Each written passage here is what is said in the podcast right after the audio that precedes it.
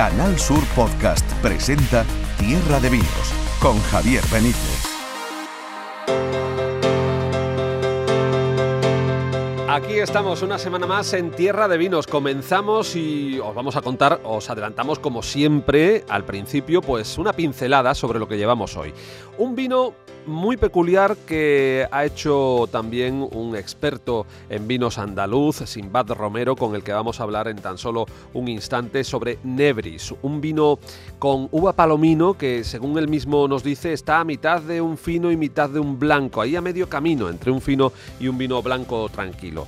En un momento nos va a dar todos los detalles. Hablaremos también hoy con Pepe Ferrer, de la Sherry Academy, bueno, del éxito de la Copa Jerez, que tuvo lugar hace algunas semanas, como sabéis, y de la Sherry Academy, que eh, la Academia del Cherry, que, que, está teniendo un éxito también formidable y que está ofreciendo unos contenidos muy interesantes en torno al vino de Jerez. Y hoy nos acompaña el guiri del vino, nuestro querido Peter de Trolio, nuestro colaborador nuevo de esta temporada, que nos va a hablar de los rosados. Y ojo, ¿eh? porque todo lo que dice es verdaderamente interesante. Y más cosas, alguna noticia que os tenemos que contar.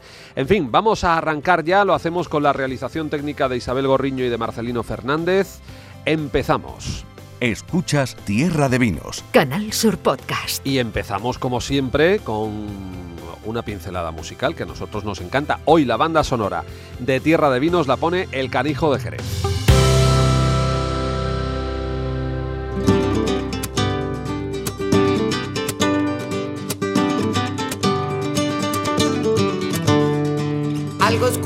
Crecía en mí y fui a hacerme una lobotomía.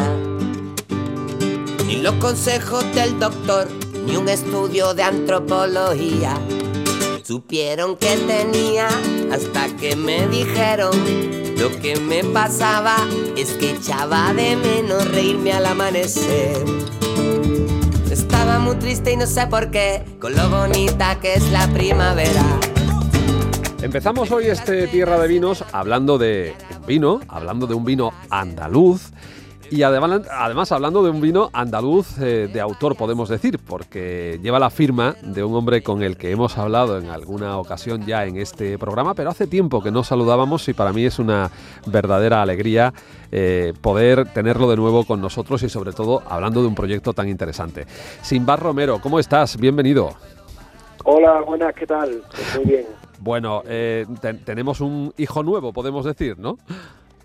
Sí, sí, hemos sacado hace relativamente poco un, nuevo vino que, bueno, que están ahora pues, pues de moda, entre comillas, porque es un vino de los llamados vinos de pasto y, la verdad que está, que bueno, lo que hemos sacado, lo hemos sacado está dando muy buen resultado y, y la gente está teniendo muy buena crítica al respecto. Bueno, se llama Nebris. Vamos a empezar contándole a los que estén más despistados o, no tan familiarizados eh, con este tipo de vinos, ¿qué es, qué significa esto de un vino de pasto? Pues bueno, simplemente son los vinos que se hacían en el marco de Jerez previamente a que llegaran los ingleses eh, una vez que llegaron los ingleses se empezaron a fortificar, o sea, añadir alcohol para la crianza biológica y, bueno, de hecho un vino, digamos, como se hacía anteriormente, que donde se, permite que crezca el velo de flor espontáneamente, como pasa en, en esta zona, pero lo único que, que diferencia a los finos es que, bueno, que no se añade ese alcohol hasta los 15 grados, y son vinos que están en torno a los 13, 14 grados alcohólicos y, y, eso hace también bueno pues que tenga unas características peculiares, especiales y que lo hace único. ¿no? Eh, Nebris es, por tanto, un vino de monovarietal de palomino. Sí, es un palomino fino, eh, con 15 meses bajo velo de flor y, la verdad que, bueno que tiene como te digo una, unas características muy interesantes porque está a, caballo a mitad de camino entre lo que sería un blanco y un fino ¿no? entonces es algo muy muy particular muy muy especial y, que la verdad que te gusta mucho 15 meses bajo velo de flor, eh, en bota de roble francés, supongo, o de roble americano. Eh, ¿Exactamente dónde lo habéis criado, Sinbad?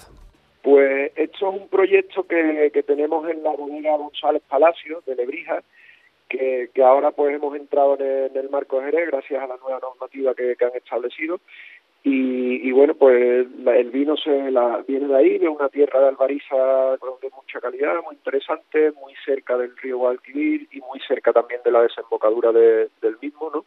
Y al final, pues, un bien procede de esa finca, de esa zona, y, se hace también la crianza bajo ese velo, pues, pues es la misma, ¿no?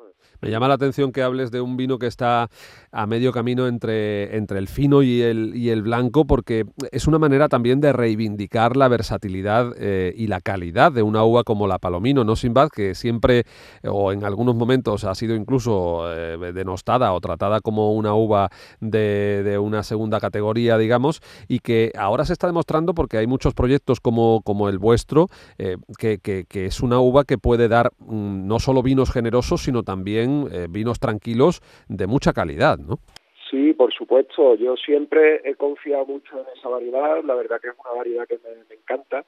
La única problemática que ha habido que cuando bueno se, llegan a producir pues, muy por encima de, lo que se debería, ¿no? En, cuanto a kilos por hectárea, pues sí que es verdad que cualquier variedad, no solo la palomino, cualquier variedad pues pierde un poquito de, esa calidad como que se diluye, ¿no? Entonces, lo que se está intentando hacer ahora en el marco, eh, pues concentrar un poquito más, disminuyendo esa, esa producción por hectárea y llegando a, uno, a una cantidad de kilos que, que al final hagan que la, la palomino, pues bueno, se exprese de una manera muy diferente a lo que a lo que se puede llegar a pensar porque al final hay gente que piensa que la palomino fino es una uva poco aromática y no es así lo único que, que hay que concentrarnos y es una variedad que, que tiene un recorrido muy largo y, es capaz de dar vinos pues muy amplios y con mucha mucha calidad bueno como es este Nebris siempre nos gusta hacer una cata virtual. Cuando lo echamos a la copa eh, cómo es eh, cómo, cómo mm, qué te dice a la vista qué te dice a la nariz y sobre todo eh, qué es lo que nos dice en boca pues bueno, a simple vista es, blanco con una tonalidad pálida, ¿no? Ha sufrido mucha oxidación porque está protegido por ese vino. Y después en nariz, pues la verdad que, se intuye que, que, ha tenido ese proceso, esa herramienta mágica como es la crianza biológica, que es ese velo de flor, porque bueno, le da ciertos aromas a, bueno, a esos frutos secos característicos, quizá tiene algo también de como de panadería, levadura, pero después se intuye también eh, y está muy equilibrado con una, una, un fondo aromático frutal también, ¿no? incluso algo cítrico que, que la verdad que sorprende mucho. ¿no? Eh, si cierras los ojos y lo, y lo hueles, seguramente te, te lleva a confusiones porque no sabes muy bien dónde te estará, qué es lo que tienes delante. Y después en boca un vino pues que, que es muy amplio, no llega a tener la estructura que tiene un fino, ¿no? pero pero es un vino muy vertical, con una salinidad, importante y al final es un vino que, que en boca sería, como te comentaba antes, un paso intermedio entre el blanco y el fino que también puede acercar a gente que, no sea muy consumidora o que no entienda bien esos tipos de generosos, pues los puede acercar a ese mundo que es maravilloso y que, que, hay una calidad excepcional. Desde luego, que puede ser una fantástica puerta de entrada. Este Nebris, ¿a qué hora lo tomamos? ¿Con qué lo maridamos? ¿Qué nos aconsejas, Simbad?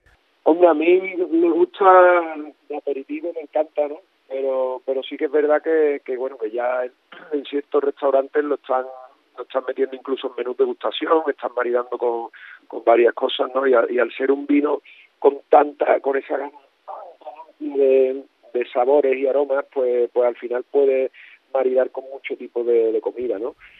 Así que bueno, yo creo que también eso, yo siempre digo que los maridajes son depende de, también los gustos y, cada persona pues que lo, pruebe, pues que vaya probando también y, a ver a cada cual con la con que le, resulta más agradable. Y por último, que te dejamos que sabemos que te tienes que ir para, para el aeropuerto, ¿por qué Nebris? ¿Qué, ¿Qué hay detrás de ese nombre? El nombre que habéis elegido para este vino. Pues mira, Nebris es las pieles de, de ciervo que usaban Dios Baco y, bueno, al final es uno, una manera de, bueno, la etiqueta es la cara o la cabeza de un, de un ciervo. es muy bonita, ¿eh? muy, eh, además eh, muy vanguardista, no sé, atrae, atrae la etiqueta. Sí, muy colorida. Entonces Nebri, pues haciendo referencia a esa piel de ciervo, hemos hecho esa etiqueta y aparte es lo que le ha dado el nombre de Nebris, Nebrixa, Nebrija entonces el nombre de Lebrija viene de, ahí también, ¿no? Ah, amigo. Pues, pues, bueno, como es un vino que está, ahí, está realizado ahí, pues ha sido también un, guiño a, ese pueblo maravilloso, de un pueblo con mucho arte, una gente estupenda y, incluso un con el juego de palabras que hemos hecho y también con la imagen. Hemos, intentado, pues, dentro de la, del, del que Batman intentamos cuidar una imagen moderna, pues hemos intentado seguir esa línea y, creo que está dando buen resultado. Y además te has asociado con González Palacios, que es una bodega espectacular y que hacen un trabajo formidable desde hace muchísimos años allí en Lebrija. Así que Simba Romero, muchísimas gracias por haber estado con nosotros, por habernos presentado a este Nebris al que le deseamos eh, todo el éxito que, que se merece, porque sabemos que yendo de tu mano es un vino de calidad seguro y estoy convencido de que te va a dar muchas alegrías. Pues esperemos que sí y, nada, gracias a vosotros como siempre, es un placer siempre saludarte y, nada, cualquier cosa pues siempre podéis contar conmigo y esperemos que podamos probarlo juntos de aquí a poco. Eso es, un fuerte abrazo Sinbad. Un abrazo. Escuchas Tierra de Vinos. Canal Sur Podcast.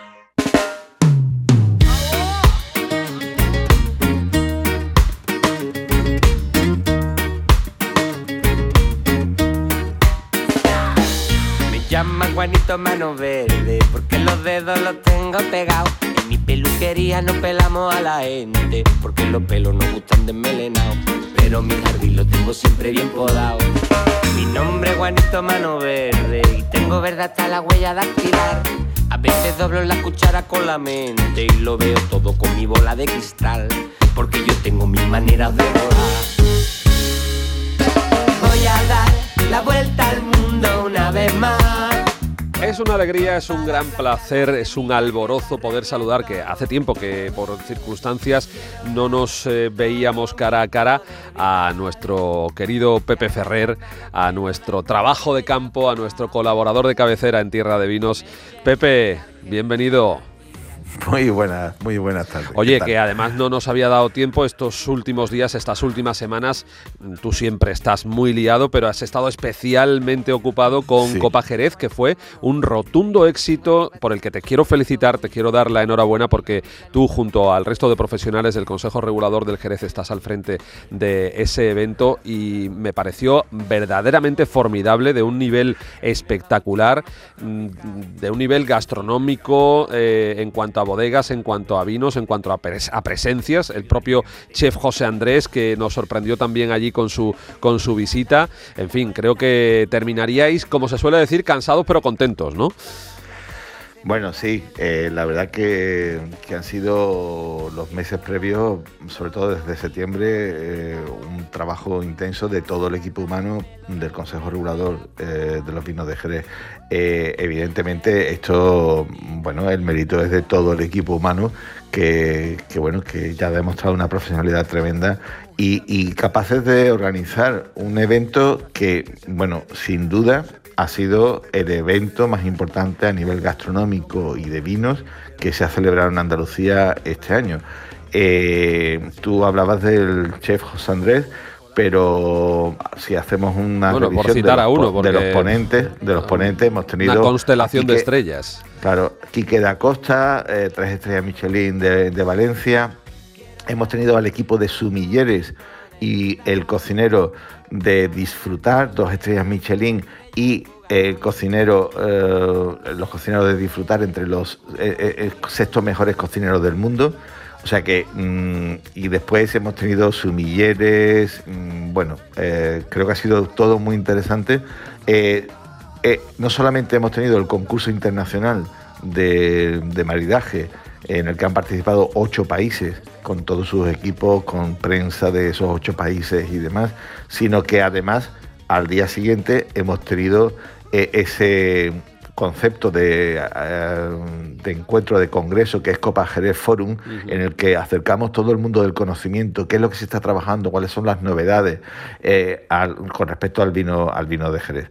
realmente, mm, bueno, pues mm, muchísimos también asistentes y, creo que se ha consolidado este, este formato en el Teatro Villa Marta, que ya se hizo en, en 2019, pero esta novena, novena edición de Copa Jerez, que acumula el trabajo de 18 años eh, acercando los vinos de Jerez a, su consumo en la mesa, a la gastronomía, realmente interesante. Ahora ya estamos trabajando en el próximo reto, que es, celebrar el 20 aniversario eh, de la décima Copa Jerez en 2023. Qué bonito, estoy convencido de que va a ser un verdadero acontecimiento porque ya, ya lo ha sido. Y como tú dices, se ha consolidado en el Teatro Villa Marta eh, y, sé que le estáis dando vuelta a, ocupar nuevos espacios en ese entorno y, creo que, bueno, que, que, eh, que, es justo reconocerlo y felicitaros porque fue una verdadera pasada. Oye, por cierto, Bélgica ganó la Copa Jerez, la, la competition, digamos, el restaurante Paul de Pierre de, Bélgica. Eh, no sé si los conocías de antemano o fue una sorpresa, Pepe. Pues bueno, yo no los conocía. Eh, yo tenía mi propia apuesta personal, pero claro, yo no, no pruebo, no, no pruebo los maridajes, porque eso los prueba solamente el, jurado, jurado presidido por Josep Roca del sello de Can Roca. Y, bueno, eh, bueno, lo curioso ha sido que, que mm, por unanimidad, ¿eh? o sea, el jurado lo tuvo clarísimo, por unanimidad el equipo belga fue el que se alzó con, el mejor, la mejor propuesta. Pues nada, esto simplemente lo que hace es demostrar el profundo conocimiento que tienen sobre nuestros vinos fuera de nuestras fronteras. Eh, la verdad que era un verdadero placer escuchar a los sumilleres, pues no sé, al sumiller ruso o en este caso al belga que ganó o al alemán dar explicaciones y, dar argumentos con un profundo conocimiento de la crianza, de nuestras bodegas, de nuestros vinos y, en sus técnicas de maridaje. O sea, realmente es sorprendente. Bueno, para seguir aprendiendo precisamente la Casa del Vino de Jerez, y eso es lo que, de lo que queríamos hablar hoy en Tierra de Vinos, ha puesto en marcha la Sherry Academy, que, se puede además disfrutar y se puede aprovechar a través de la página web del Consejo Regulador. Y yo quería que nos ampliaras un poco eh, detalles sobre esta Academia del Sherry eh, que, tenemos ya a disposición de, todos los internautas y de todos los Sherry lovers, de los amantes del vino de Jerez, porque, porque también es un proyecto que, este, empieza a cosechar éxitos importantes, ¿no, Pepe? Sí, bueno, es el fruto de más de un año de trabajo de todo el equipo del área de promoción y de formación del Consejo Regulador. Eh, más de un año de trabajo creando los contenidos, se han hecho piezas audiovisuales de vídeo, de mm, organigramas, eh, eh, dibujos, todo un material nuevo mm, docente para mm, la formación en vinos de Jerez. Eh, todos estos cursos hay que advertirle a los oyentes que son gratuitos. O sea, todo esto es gratuito. Es de libre acceso, solamente el único requisito es inscribirse como alumno de la Cherry Academy. Eh, se entra en la página web que es Cherry ¿eh? Vale, Cherry Academy. Sí, sí, ahora tienes que aprobar. cherryacademy.org. Bueno, bueno. bueno, de momento, ¿qué se van a encontrar ahí nuestros oyentes? Bueno, se van a encontrar dos cursos. Un curso básico en vinos de Jerez para aquellos que quieran empezar desde cero, en los que se va a ver todo, todos los contenidos que afectan al mundo del vino de Jerez a un nivel, por decirlo así, elemental. ¿no? Y después van a encontrar también un curso avanzado sobre todo pensando en los profesionales, pero también en aquellos aficionados de buen nivel que les apasione el vino, un curso avanzado sobre vinos de Jerez. Esto de momento, estamos preparando un curso sobre vinagres, se están preparando, o sea, más cursos eh, que van a ir completando esta plataforma de formación online. Decirte que en los pocos meses eh, que llevan ya funcionando, tenemos inscritos, en este momento estoy viendo la pantalla, 2.330 alumnos. Eh, mm, sorprendente. O sea, mm, de manera presencial no podríamos llegar a, a tantas personas y a tantos aficionados. Pero hay que tener en cuenta que tenemos eh, mm, aquí, eh, porque los cursos están tanto en inglés como en español, tenemos alumnos de todos los países europeos. Tenemos alumnos sobre todo también de Brasil y de Argentina. De México tenemos también alumnos. Y bueno, hay que decir también que han sido formados ya, han aprobado estos cursos en un total de 1.356. Y bueno, decirte que eh, este, esta plataforma de formación online comenzó su andadura ya pública en el mes de septiembre. Sí, sí, que, es muy reciente, muy eh, reciente. Es muy reciente, muy reciente. Pone de manifiesto, eh, Pepe, el, grandísimo interés que, bueno, y lo vemos cuando ha llegado la International Sherry Week también, y lo decimos en muchas ocasiones, el grandísimo interés que generan los, los vinos de Jerez en el mundo. Sí, sí, mm, sobre todo en profesionales, sobre todo mm, eh, en el mundo profesional, pero también hay muchísimos aficionados, o sea, muchísimos cherry lovers, como tú definías antes, que, que están deseosos siempre de, de, poder ampliar sus conocimientos y profundizar. Y ya te digo, hay materiales audiovisuales muy interesantes en el curso que para poder explicar y poder transmitir todos los conceptos que, que hacen que nuestros vinos sean unos vinos únicos. Y, y bueno, eh, todo esto hay que decir además que en superando cualquiera de los dos cursos se recibe un certificado oficial del Consejo Regulador eh, que para los profesionales es tan valioso, mm, certificando que ha pasado al nivel básico o al nivel avanzado estos cursos de de vinos de Jerez, que además eh, están hechos con todos los protocolos para que bueno, pues los usuarios lo puedan implementar en sus currículum de LinkedIn o, en su currículo profesional. Sí, sí, sí. Qué maravilla. Bueno, estos son los dos cursos, el, básico y el avanzado, y hablábamos también de, webinars que van a, es decir, encuentros que se van a celebrar formativos en, estos días también y que van a ser, digamos, un ingrediente también habitual de, de la Sherry Academy. Sí, eh, hemos comenzado esta misma semana. Esta misma semana, el pasado lunes, eh, comenzamos con la emisión de unos webinars. Iremos haciendo unas programaciones trimestrales de tal forma que durante todo el año se va a poder mantener una formación continua. O sea, además de los temarios que están en, el, en, los dos cursos que tenemos puestos, hay una formación continua a través de estos webinars, donde sobre todo vamos a tener a invitados especialistas en cada uno en un tema. Pues, por ejemplo, te cito que el próximo día, por hablar de algunas cosas de estas, el próximo día 2 eh, de diciembre a las 6 de la tarde, que es un jueves, eh, vamos a tener un webinar dedicado a la crianza biológica y para eso tendremos como invitada a Monse Molina, enóloga de Bodegas Barbadillo. Querida amiga nuestra y una profesional como la copa de un pino y es una de las grandes especialistas en la crianza biológica. Entonces, bueno, pues la tendremos de invitada para mm, poder eh, exponer y poder hablar con, hablar con ella sobre eh, el mundo de la crianza biológica,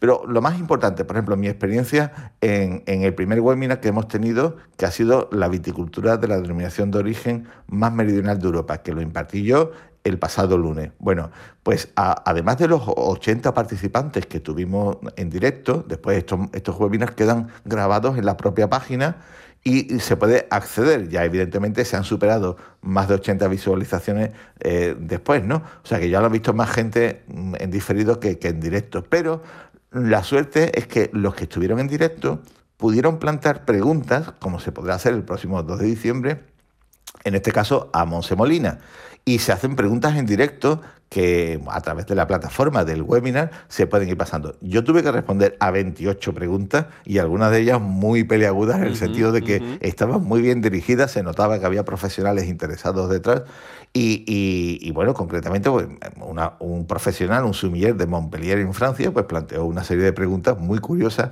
sobre la viticultura particular del vino de Jerez. ¿no?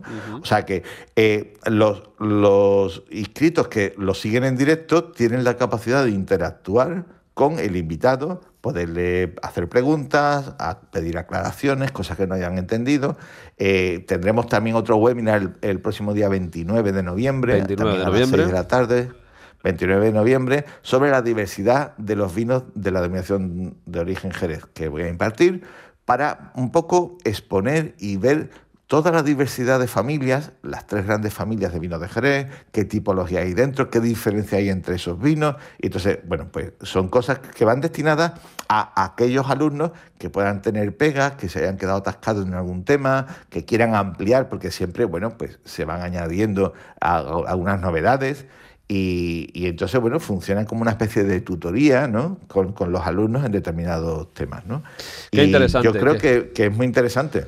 Absolutamente, absolutamente interesante Que, los eh, profesionales y los aficionados al vino de Jerez tengan este tipo de herramientas que facilitan tanto y que enriquecen tanto, desde luego, a cualquiera que las, que las aproveche. Como ustedes pueden comprobar, el trabajo de campo ya es trabajo de campo 4.0, por lo menos. Y, hombre, esto, esto está clarísimo. Y, y una vez más tenemos que agradecerte que nos dediques un poquito de tiempo, Pepe, porque sabemos que siempre estás hasta arriba y siempre estás en en primera línea, lo un cual para nosotros es un lujo. Sí, sí. Gracias, querido Siempre un amigo. placer. Volvemos en el próximo Un programa. abrazo. Nos vemos. Canal Sur Podcast. Tierra de Vinos con Javier Benítez. Yo vengo de una tierra lejana donde las aves cantan distinto, donde se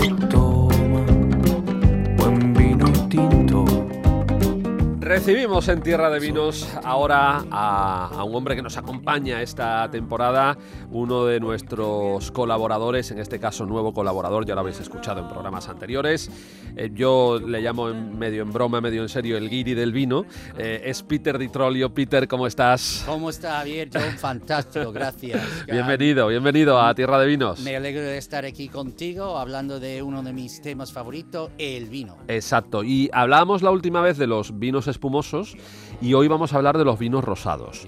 Esos, esos rosados que siempre eh, parece que como que juegan en otra categoría más baja que los tintos o que los blancos y sin embargo en muchas zonas productoras de España y de fuera de España eh, se están haciendo en los últimos años unos rosados que merecen una mejor consideración, digamos, Peter. Exacto, es la pura verdad que es, es como el, el hermano pobre eh, de los vinos y no debería serlo porque son vinos de calidad excelente. En Francia siempre consideraba los rosados grandes vinos, que nunca estaba despreciado, pero aquí en España, desgraciadamente, y en muchos otros países, los rosados eran despreciados. Y yo creo que en, par- en- en parte porque no estaba bien hecho y estaba muy azucara- azucarado.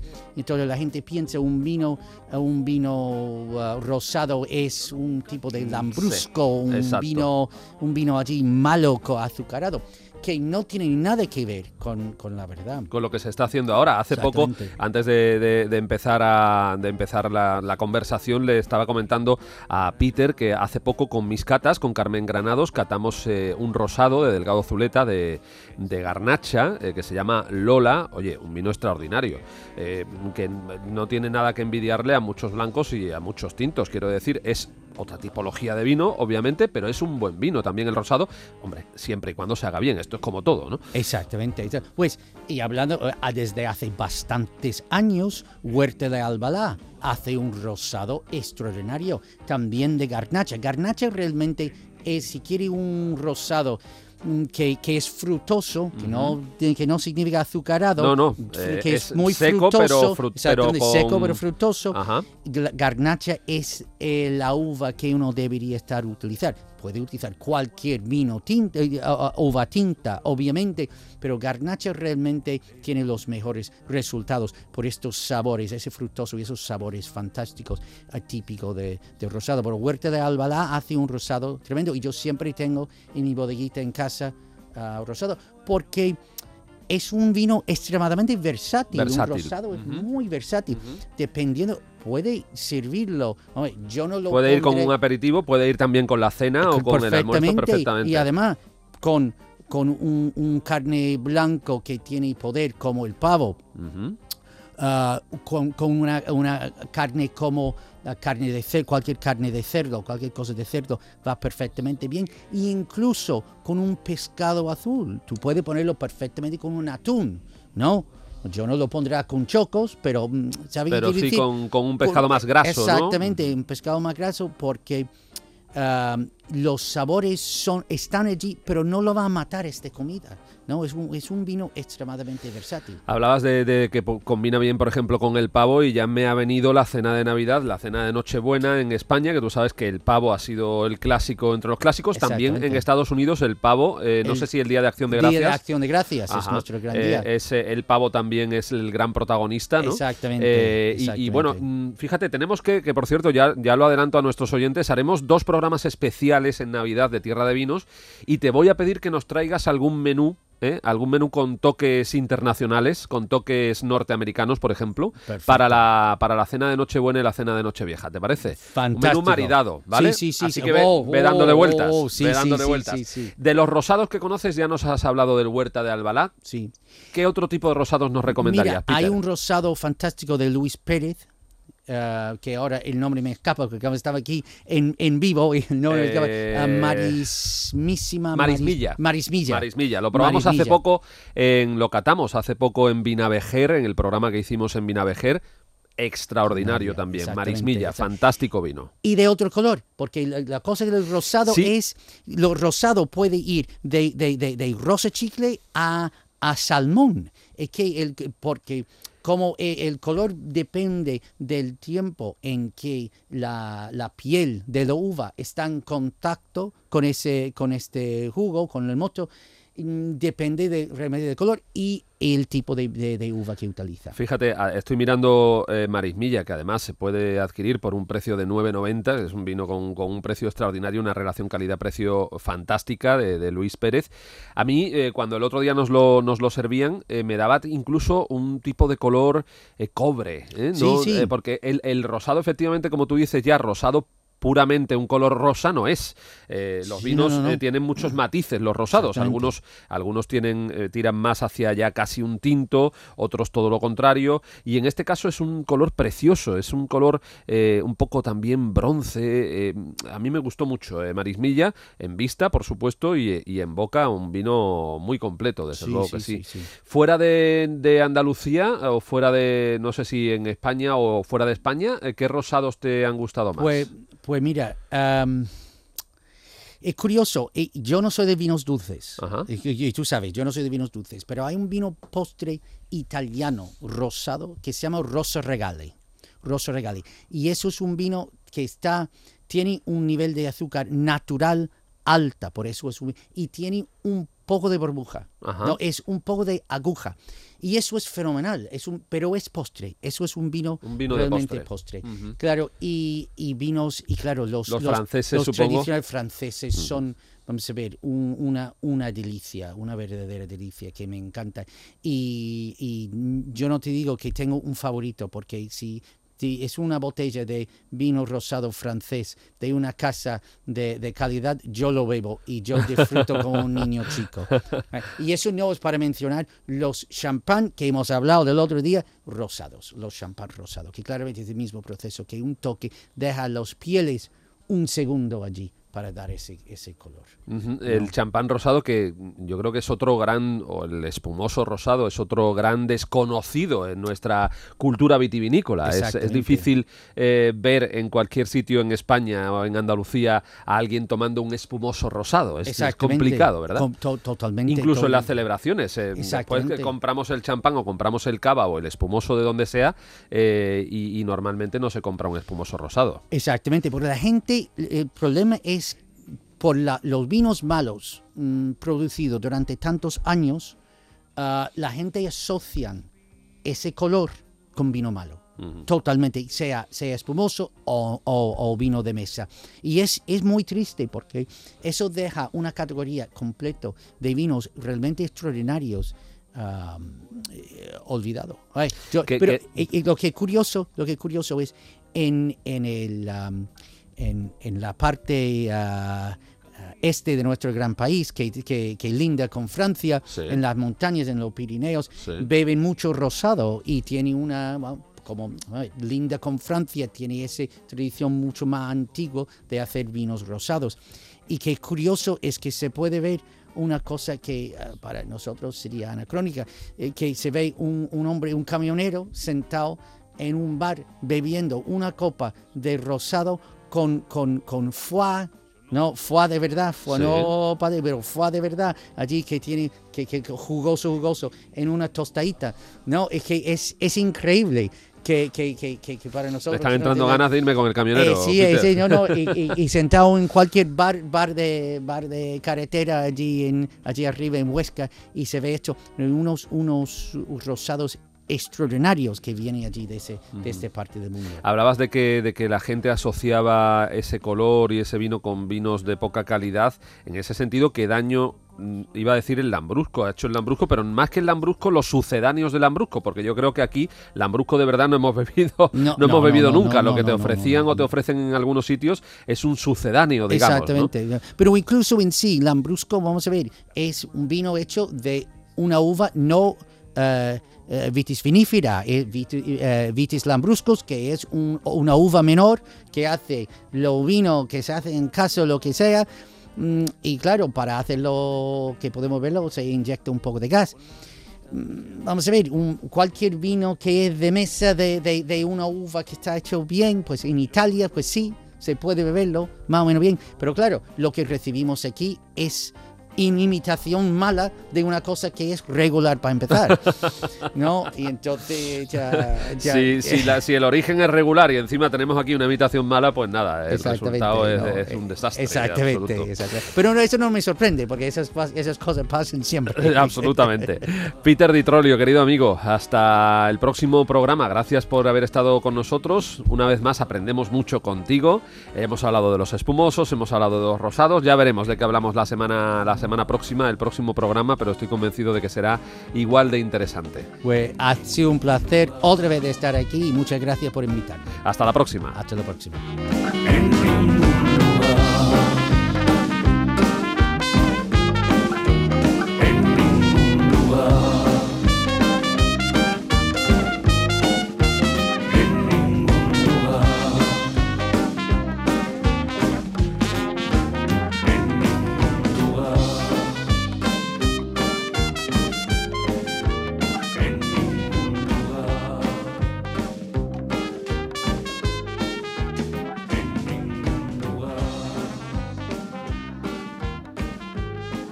Escuchas Tierra de Vinos. Canal Sur Podcast.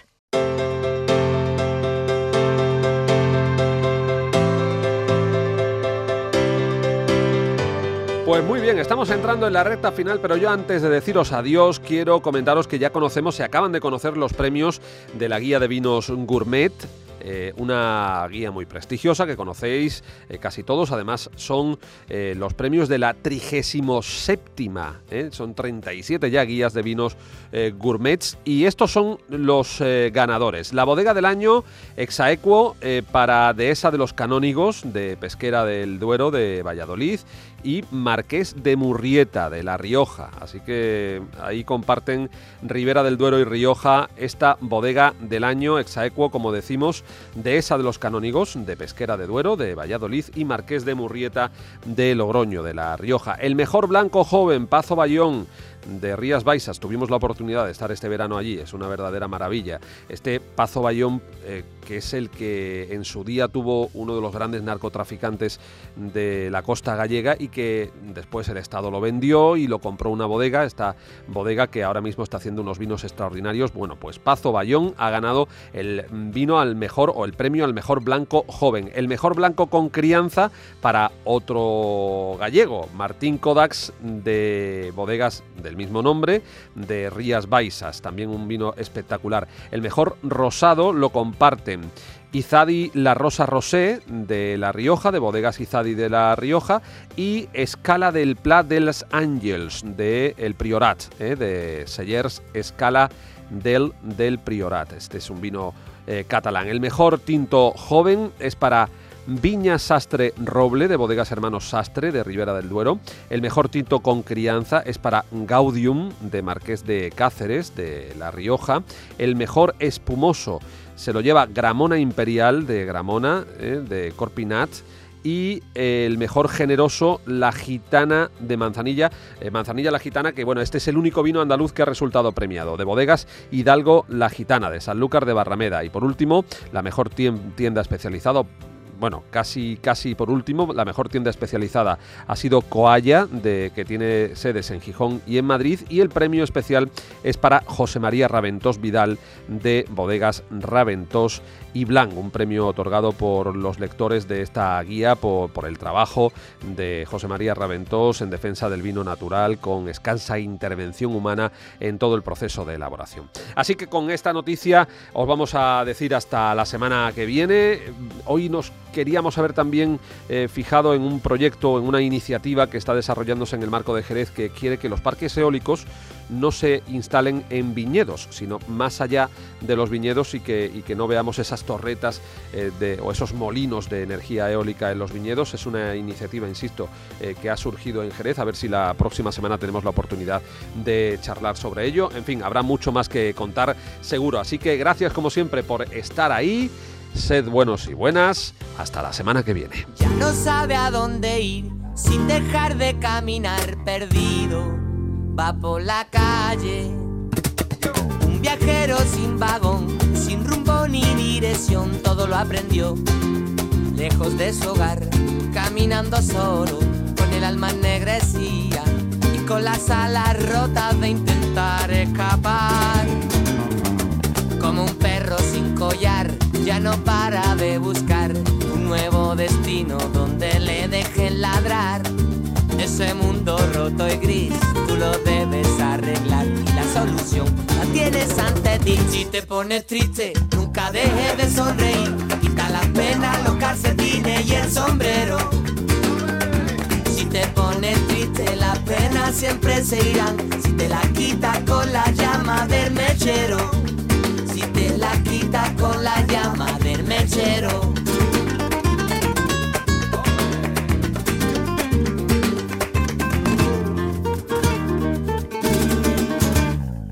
La acera recorrió como un duende de cartón perdido.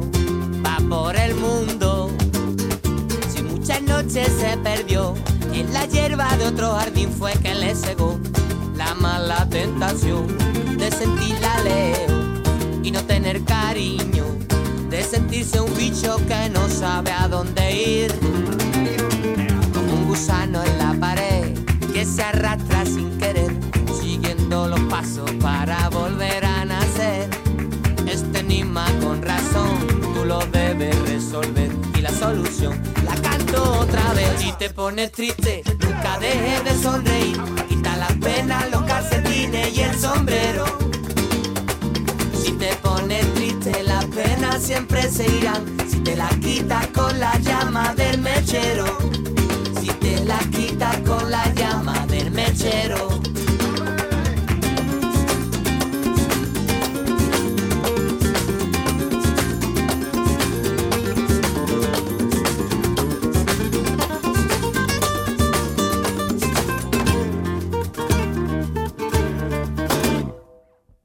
Te pones triste, nunca dejes de sonreír. Quita las penas, los calcetines y el sombrero. Si te pones triste, las penas siempre se irán. Si te la quitas con la llama del mechero. Si te la quitas con la llama del mechero. Si te la quitas con la llama del mechero. Si te la quitas con la llama del mechero.